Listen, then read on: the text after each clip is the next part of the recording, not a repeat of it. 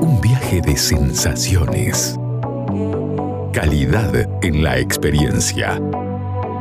Es momento de sentir el mundo del vino y otros placeres. Esto es Red, red wine. Tope de Gama It's up to con la sommelier Carolina Pavisevich y el licenciado Alejandro Abram. De Gama por Aries.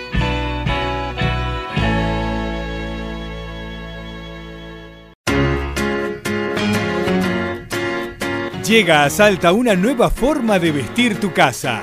The Linen Factory. La mayor calidad y fibras naturales en fundas de edredón, cubre somier, todo tipo de cortinas, manteles y más.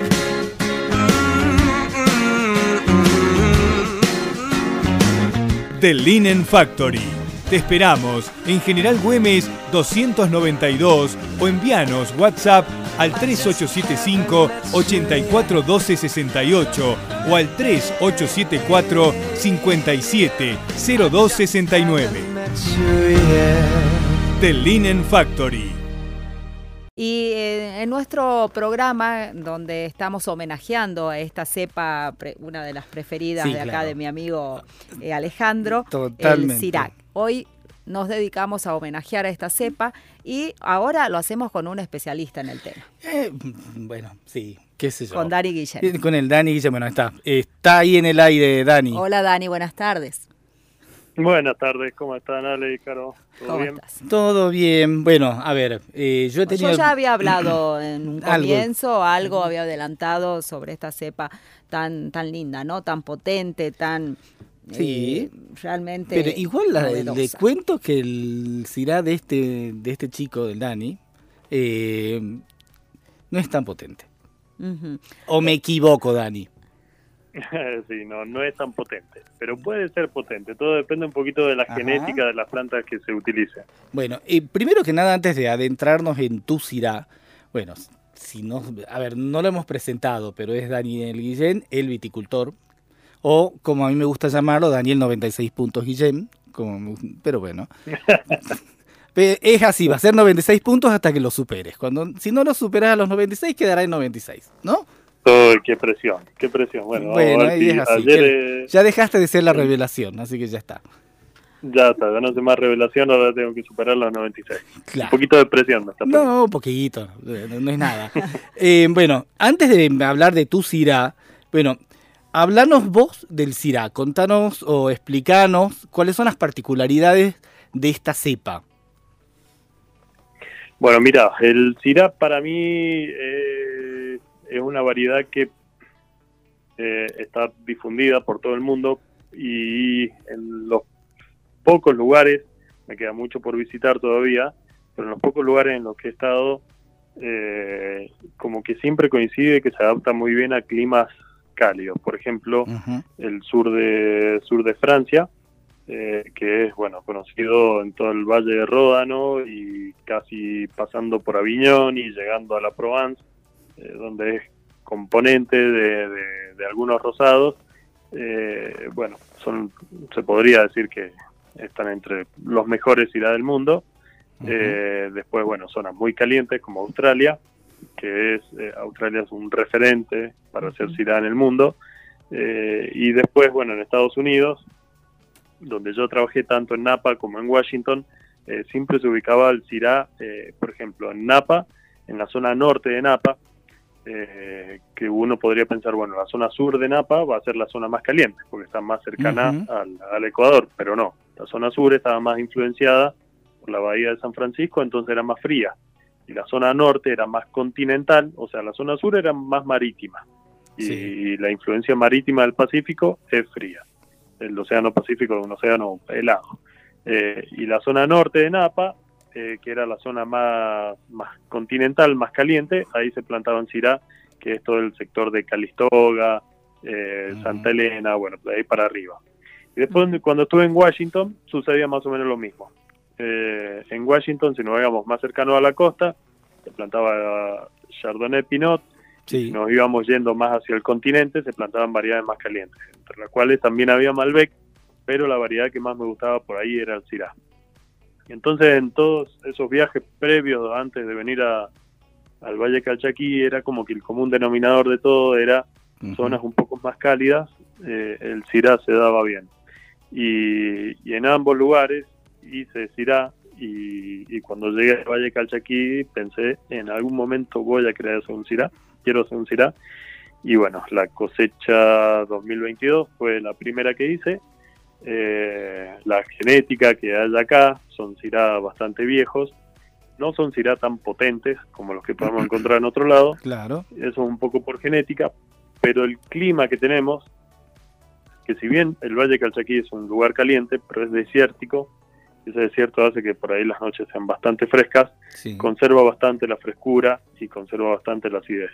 Eh, y eso hace que por ahí, si bien son vinos de cuerpo medio, que no son cuerpo intenso, no va a ser nunca tan liviano como un pinot, por ejemplo, o como una garnacha eh, Ujú. porque tienen su, su carga tánica y, y sus polifenoles y su, y su buen cuerpo.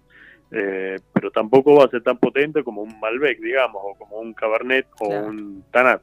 Claro. Eh, Pero con ese cuerpo medio se amalgama muy bien con, con su frescura, con su paleta aromática, y lo hace un vino muy fácil de tomar, muy peligroso, Sí. muy atractivo Muy y con buena carga de fruta y bueno, y ahí ya va dependiendo de- del estilo del enólogo hacia dónde lo lleva, hacia Ujú. la fruta, hacia las especias, hacia los- las notas cárnicas, eh, depende un poco del clima y de la mano del viticultor y del enólogo. Claro. Y bueno, hablando, eh, de ahí, ahí ya te dejo con Caro, era hablando de los estilos de Syrah, ¿no? Creo que los dos que vos, van- vos nombraste bastante, pero digo, los dos más emblemáticos quizás son el Ródano y Australia, ¿no? El, Y, sí, sí, correcto. sí, y más o menos, digamos, el Ródano, ¿cuáles son las características? Porque vos trabajaste en el Ródano. Y ahí en el Ródano, mira, eh, notas cárnicas yo no sentí, salvo en algunos lugares, cerquita de Hermitage, eh, en algunos Syrah que estaban más, más cerca del río Ródano. Eh, o sea, imagínate Hermitage es un cerro eh, y las laderas eran las zonas más caras. Y las zonas bajas, lo- lo- las zonas más, más influenciadas por la ribera, eran las zonas más baratas. Y de ahí esas zonas más baratas, que eran Syrah más baratos, eran Syrah con notas más cárnicas. Si se te ibas a la ladera, eran Syrah ya mucho más complejo eh, con, y que ahí variaba entre la fruta y la especia. Eh, Ujú. Pasaba de, de de 10 euros a Syrah de 300 euros la botella. Ujú.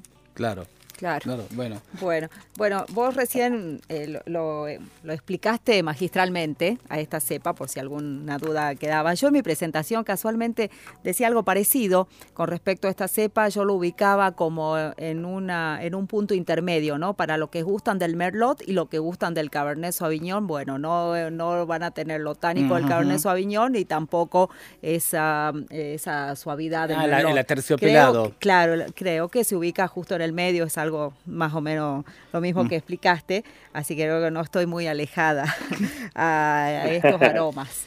Eh, bueno, eh, estamos muy ansiosos también por probar tu Sirat, pero Sí. eh, comercialmente, ya yéndonos, alejándonos un poquito de la parte organoléptica, de todo lo que implica la variedad en sí, de- debemos decir también que comercialmente hablando, no es una cepa tan requerida o tan buscada en una Mm. vinoteca.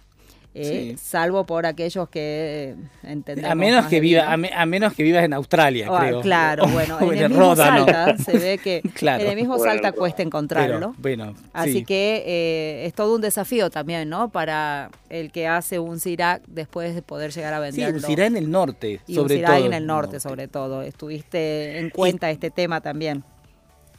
Sí, sí, obviamente cuando, cuando pensás un vino un poco, primero surgen los caprichos y a veces hay que aplacarlos porque, bueno, los caprichos eh, son caros, hay que solventarlos eh, y, a- y después hay que tratar de venderlos. Claro. Eh, lo primero que hice yo fueron mil botellas, fue por una prueba nada más, pero pues, respecto a eso, es así, el Syrah no es una cepa muy requerida, eh, pero está, no es que está empezando a, a- a surgir ahora ni a ponerse de moda, y nunca creo que lo consiga, pero sí hay, hay vinos Syrah, hay referentes y hay bodegas que se han establecido con Syrah, Ujú. como hay bodegas que se han establecido con el Cabernet, con el Merlot, con el Pinot, si nos vamos al sur. Por ejemplo, aquí en el Valle Calchaquí, eh, en Tucumán tenemos al Rolo Díaz, Sí. haciendo muy buenos Syrah. Eh, en Jujuy está Dupont también, Sí. con, con muy reconocidos, en otro estilo totalmente diferente. Ahí en, en Jujuy, que es, eh, bueno, en la quebrada, un lugar un poco más frío, eh, ahí sí ya la- las notas son un poco más cárnicas. Eh, el Syrah del Rolo es netamente especiado. eh, y si nos vamos a San Juan, dentro del, del Sí. país de la República Argentina, eh, bueno, tenemos eh, Syrah que son tremendos, de, bueno, hay bodegas muy grandes, muy reconocidas, que están haciendo cosas hermosas con el Syrah. Eh, es más, creo que el Syrah más rico que he probado es de, de Finca Las Moras, eh, que es, eh, bueno, del grupo Peñaflor y son unos vinos tremendos. Sí. Eh, son Syrah sanjuaninos, Sí. eh, mm, bueno, el Syrah muy adaptado al clima de San Juan, se da muy bien ahí. Eh, San Juan es muy caliente, así que es una variedad que, que, Claro. que está que está como bien donde mejor acomodada se ahí. expresa, podríamos decir, en Argentina. Chile también está haciendo muy buenos Syrah, ¿no? Últimamente. Y el tema, el tema lo paradójico es que el Syrah es una variedad que sufre muchísimo el calor y la deshidratación, sufre mucho la, la- la sequía. Y, y sin embargo, donde mejor se da es en lugares donde hace mucho calor y, y lu- y lugares desérticos. Básicamente le gusta sufrir. Eh, parece que le gusta sufrir, es medio masoquista. de Claro, sí. Eh, pero bueno, yendo a la, a la, vi- a la, a la fisiología del Syrah, eh, los poros de las hojas, que se llaman estomas, que cuando a la planta le, le está sintiendo un estrés hídrico, cierra el estoma, entonces deja de, de transpirar y deja de perder agua. El Syrah eh, se dice que tiene un retraso en el cierre del estoma. Entonces, eh, el Syrah puede sentir que está perdiendo agua, pero se demora mucho en cerrar ese estoma, entonces eh, es, es muy riesgoso a que se nos deshidrate, que tengamos amarillamiento de hojas, que se nos caigan las hojas y que después queden racimos expuestos. Bueno, es, es una variedad delicada en cuanto a su requerimiento hídrico, pero después climáticamente eh, parece que le gusta el calor. ¿Querés encontrar los mejores vinos de Salta a precio de bodega? Cafayate Wines. ¿Querés quesos y fiambres artesanales? Cafayate Wines. ¿Querés hacer envíos a cualquier parte del país? Cafayate Wines. ¿Querés productos regionales gourmet, escabeches y salsas deshidratadas con ingredientes autóctonos? Por supuesto, Cafayate Wines. En Caseros, esquina de Anfunes, frente a la iglesia San Francisco.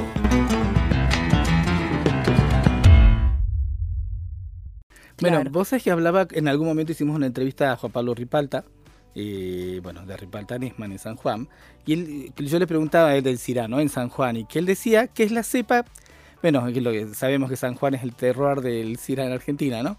Y que él decía, no, que es la cepa que, la que ellos están seguros, digamos, que vos, la, un poco Es más como la- su Malbec. es como que la tirás y sale bien en San Claro. Juan. No, no, no sé si me entendés. Que vos me decís que es muy delicada en No cuanto a requerimiento hídrico, pero claramente en San Juan encontró su lugar en Argentina, entonces sale sola, más o menos.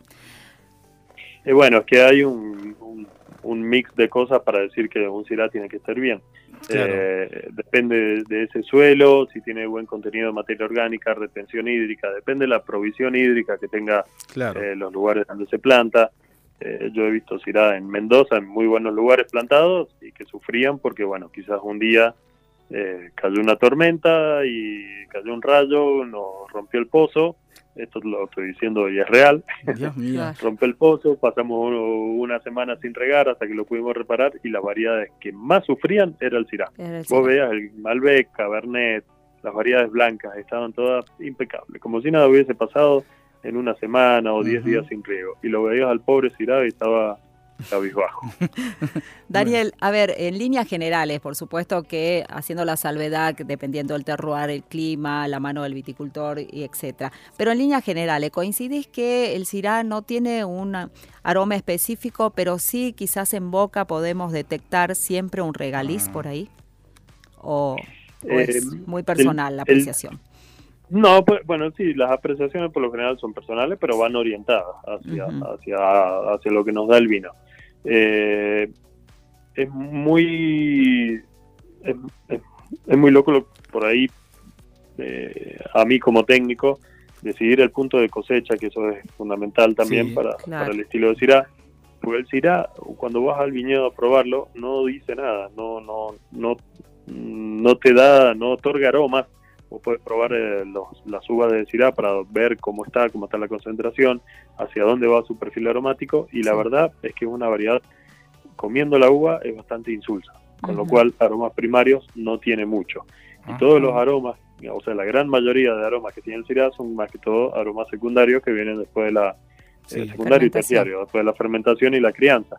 Eh, y eso depende qué precursores aromáticos tengas, es cuál va a ser el estilo. Depende del clima y depende del punto de cosecha y del manejo del viñedo. O sea, es una Pero variedad sí- bastante compleja de hacer, en definitiva. es, es, sí, es medio difícil porque a, a veces vas a cosechar a ciegas o con simplemente con conocimiento empírico. Claro. eh, o probando, probándolo un poco y tratando de detectar eh, el punto que a vos te gusta, tanto de, de madurez, de dureza de, de la pulpa, de rugosidad de la piel, de cómo sentís los taninos y cuando te gusta todo eso, bueno, se cosecha. Bueno, Eh, yo no le damos mucha importancia al tenor azucarino o al alcohol. No. Entonces, en, en eso, a los precursores aromáticos que tenga, y sí hay un punto en el que se va muy a la especia y sí podés encontrar esos esos gustos, en retrogustos eh, de, de regalijo especiados.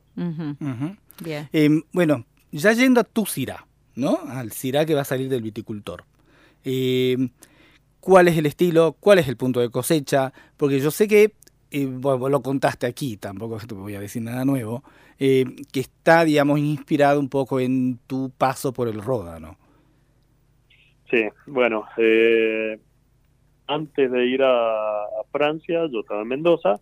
Y ahí en Mendoza, en la bodega en la que estaba, como también pasa en algunos casos aquí en Cafayate, se cosecha ya con la uva plasmolizada, o sea, como la uva que no está turgente, no está durita, sino que ya se empezó a, a hacer, no llega al punto de hacer una pasa, pero no está turgente, sino que ya está blandita la uva. Eh, se dice, eh, en Argentina se creía, el punto del Syrah es cuando ya está blandita la uva, eh, que se le empiezan a hacer pocitos y parece como una pelotita de golf. Eh, y yo cuando estuve en Francia era totalmente opuesto. Se cosechaba la uva turgente, dura, con, lo, con el escobajo bien verde, con las pepitas bien verdes, la pulpa bien, bien firme, eh, y se cosechaba en ese punto. Y, y después se hacía tratamientos eh, en fermentación, porque uno, bueno, cuando yo probaba ahí, me acuerdo que estaba en la cinta de selección, estaba seleccionando uva, y probaba la uva y sentía como que había un tanino verde ahí molestando, pero a, a la gente de este estilo de la bodega no le molestaba el tanino porque después los avisaba con microoxigenación, con barrica. Sea, tenían buena tecnología también. Pero lo que ellos eh, buscaban más que todo era la frescura del Syrah y, y tratando de buscar esas notas más, más frutales, de fruta roja, de una especie, una pimienta negra, una pimienta de Jamaica que por ahí aparece. No tanto pimienta negra, más que todo pimienta de Jamaica, una, una buena especia. Eh, entonces yo volví con esa idea y dije, bueno, quiero probar, voy a hacer experiencia. El primer Syrah que haga va a ser en ese punto de cosecha Y ver qué sale. Entonces coseché un poquito anticipado, eh, fermentando a temperaturas eh, progresivas, digamos, al principio un poco más frío y después mientras va avanzando lo dejas que haga algunos picos de temperatura, hasta 28, 30 grados durante fermentación, eh, y después eh, tiene que pasar a barrica.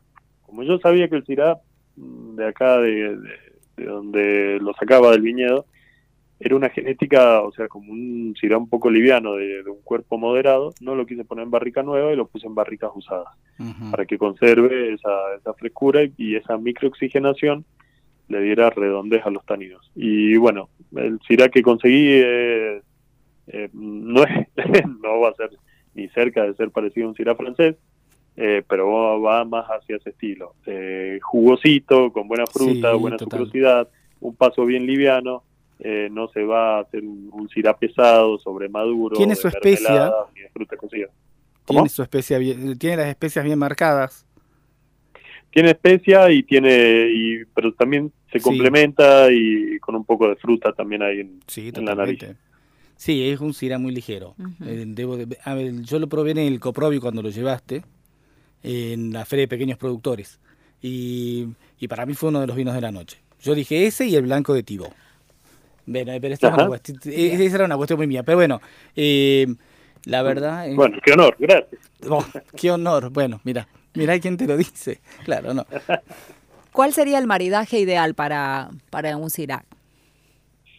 Eh, y me parece que una carne, podría ser una carne blanca un- o una carne de casa, quesos, queso de pasta dura, me parece que irían muy bien, Sí. eh, o semidura, una, un queso semiduro, pero no un queso muy fuerte, no vamos a ir a un, a un reblochón o a un roquefort, sino algunos quesos de cabra, de pasta semidura, podría maridar muy bien con, con un. Ujú. Bueno, y al ser un vino así de perfil especiado, ¿podría ser con algo que tenga curry? Bueno, es algo asiático. Ah, Ah. Sí, ¿Podría Sí, ser? yo, lo, yo lo he tomado, ¿sabe con qué? Con, con, con, con, con comida árabe. Yo soy hijo de árabe, Ajá. claro. Y a mí el sirá me gusta mucho con la cocina árabe. Ujú. Pero es un maridaje que bueno, la yo. comida árabe es, es- es bien especiada, Claro. intensa. Por eso. Bien. Sí, Bueno. y ahí se puede llegar a complementar bien. Sí, sí, sí. Bueno, Bueno, tengo bueno. que probar el... eh, A ver, tengo que tener una botella en la casa, pues ya te, ya te voy a hablar. Eh, para poder probar en alguna cena en casa, básicamente. Para, Porque yo para le ir haciendo maridaje. No, y además, no, eh, más allá de todo, yo le cuento a todo el mundo el Syrah del Dani, porque es verdad, se lo cuento Bueno, a yo he todo el probado todos los del viticultor, me falta el Syrah. Sí, Así claro, que no, pero ya- yo le conté ya a todo el mundo lo ya de tu por y lo sabes. Eh, así que nada, pero bueno, eh, ¿cuándo, lo, ¿cuándo va a salir al mercado? Mira, tenía ganas de que salga ahora en marzo, pero estoy Mm. Me bloqueé con las etiquetas. eh, estaba trabajando con el diseñador y bueno, por temas de la cosecha estoy con un retraso. Claro. eh, así que nada, el retraso ahora es mío. Eh, así que bueno, espero que en abril ya pueda estar en la calle. Mm, Bueno, Bueno, muy eh, lo estaremos Falta esperando. Ya está anunciado. Eh, bueno, Dani, no es presión lo que te dije, ya sabes que es una broma. Eh, pero, pero nada, muchísimas gracias porque siempre estás disponible para nosotros, siempre estás dispuesto para nosotros, mejor dicho. Eh, así que nada, Sí, y éxitos. en época de vendivia se agradece Sí, el doble. el doble. Eh, sí, te estuve viendo que estuviste con el Muso y Emil. eh, en el- Sí, sí, sí. estuve- ¿Tenés algún encuentro con Tim Atkin que también anda por acá, no? O- No, no, Ah, en sí, estaba. A Está- eso fuimos a Buenos Aires. a Ah, Buenos mirá, Aires. está Tim Atkin aquí, Claro, mirá, yo no Está en sabía. Argentina. Sí, sí, porque No James sabía si estuvo había venido por el norte. ¿Vos o- presentás sí, a bueno, Tim Atkin o, o presentás Ya le presenté, a Tim? ya le presentamos el, el viernes. Ah, ¿y qué tal? No se sabe, no lo puedes decir nada, claro, pero bueno. No se puede decir nada, pero yo creo que fue una degustación bien positiva. Positiva. Esperemos. Ya nos enteraremos en su Sí, reporte. Porque vos no le presentaste a, ni a Robert Parker ni a James Sackling, ¿no? El año pasado. No, no, no, no, a ninguno de los dos. Eh, le íbamos a presentar a Sacklin la, toda la línea de piloto, Ajá. eh, pero cuando nos fuimos a inscribir, eh, bueno, llegamos dos días tarde y ya habían cerrado las inscripciones. Ay, Dios. Bueno, bueno en, en 2025, ¿qué le vamos a hacer? Será para el año próximo, sí, señor. Bueno, eh, muchísimas gracias, Dani, Gracias, Daniel. Eh, buena vendimia, como eso, buena decimos vendimia. a todos en esta época. y éxitos.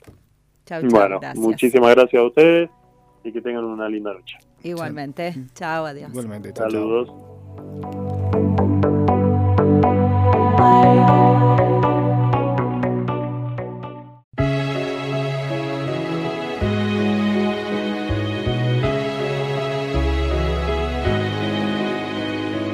Si querés disfrutar de unas lindas vacaciones en Salta y hospedarte en el mejor lugar de Tres Cerritos, Hotel Aires del Cerro. Con ambientes a estrenar, todo equipado en un estilo minimalista, a metros del shopping y de un importante polo gastronómico. Hotel Aires del Cerro. Conocelo en Instagram o Facebook y haz tu reserva al 3876-057-126 o mail reservas. Hacemos degustaciones de vinos de nuestro Valle Calchaquí, descuentos especiales para wine lovers. Hotel Aires del Cerro.